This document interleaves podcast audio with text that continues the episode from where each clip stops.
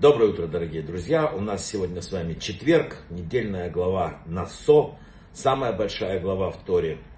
Э, она не зря идет сразу после Шавуота, но об этом мы успеем поговорить, наверное, завтра, а сегодня о другом.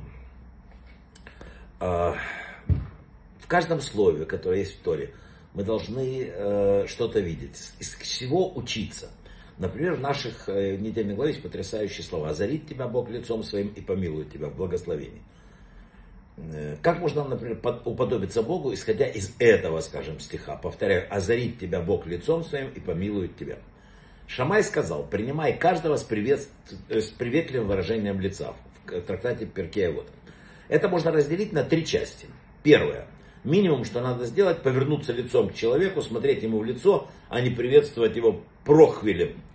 Как близкие, когда близкие даже люди, отец, там, э, жена, там, э, все заходят в комнату, поверните, к ним написано в книгах наших, и полностью поверните своим лицом. Мало обратиться э, к человеку с лицом каменным, там, покажите интерес к нему, улыбнитесь. Если у вас плохое настроение, не показывайте этого. Третье, это лицо должно быть приятным и приветливым.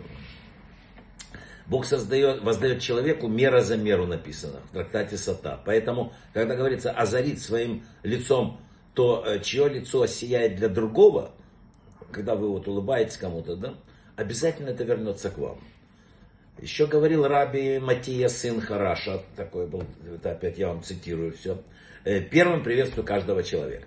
По разным причинам человек может колебаться, приветствовать ему первым или нет. Одни считают, что недостойно, там, я знаю, их, тот, они выше. Другие боятся из-за неуверенности, что ответом на их дружелюбие будет какое-то там, ну, я знаю, ледяное молчание. Но независимо от причин так нельзя поступать. Всегда надо приветствовать первым. Талмуд в трактате Брахот говорит, что никому не удавалось поздороваться э, с Ехананом Бензакаем первым, даже язычнику на базаре.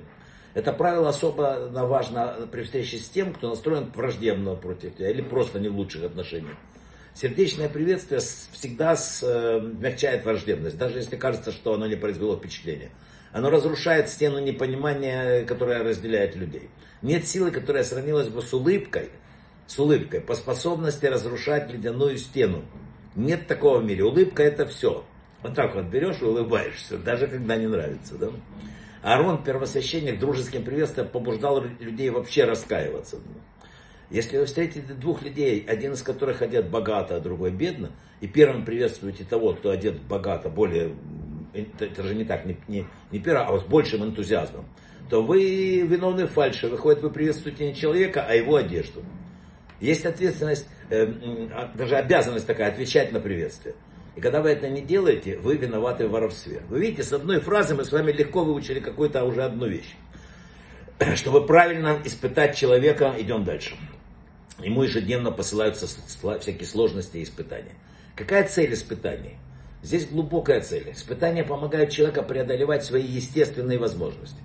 В этом отношении, вот таком парадоксальном отношении к испытаниям, когда мы отважно ввязываемся в бой, но при этом твердо знаем, что победа будет присуждена только Богу, раскрывается Его присутствие в нашем мире и в нашей жизни. Что возможно и что невозможно, это не наше дело.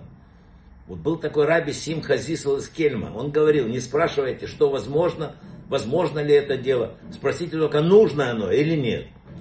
Спроси, нужно, и надо делать.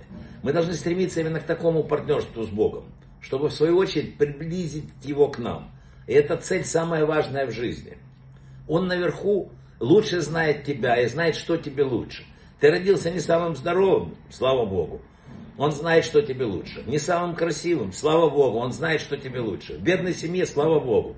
И это к лучшему. Он выбрал для тебя такой путь, который правилен с точки зрения внутренних струн твоей души, для того, чтобы тебе пройти этот путь. Если научишься радоваться любому данному пути Богом, тебя ждет то, что называют люди счастьем. Все происходящее с человеком не случайно и имеет глубокий смысл. И рядовые события, и радости, и беды в нашей э, земной жизни – это урок и испытания, которые дает нам Всевышний. От того, как мы его воспринимаем и выдерживаем ли эти уроки, зависит наш духовный рост и наша жизнь в бесконечном будущем мире. Борьба со злом, когда это необходимо, это тоже благородное дело в нашем мире. Да? Но не в этом цель нашей жизни. Рэбе сказал, Наша задача принести больше света. И на этом лучше сосредоточиться. И надо запомнить одно. Человек сам готовится в свою судьбу, сам создает судьбу, сам готовит свой будущий мир, но только если он идет путем веры. Брахава от флаха, всего самого-самого лучшего.